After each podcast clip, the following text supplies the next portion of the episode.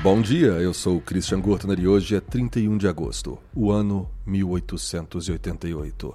O corpo de Marianne Nichols é encontrado em Whitechapel e ela é a primeira vítima de Jack, o Estripador. Hoje é aniversário de dois imperadores romanos que não estão na categoria dos mais queridos. Calígula, nascido no ano 12, dentre várias de suas loucuras, nomeou seu cavalo como senador e pensou na hipótese de colocá-lo como cônsul de Roma.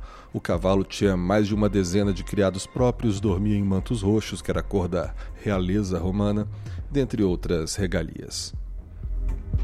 Cômodos, nascido em 161, é considerado o pior imperador de Roma. Ele é filho de Marco Aurélio, que, em contraparte, foi considerado um dos quatro grandes imperadores.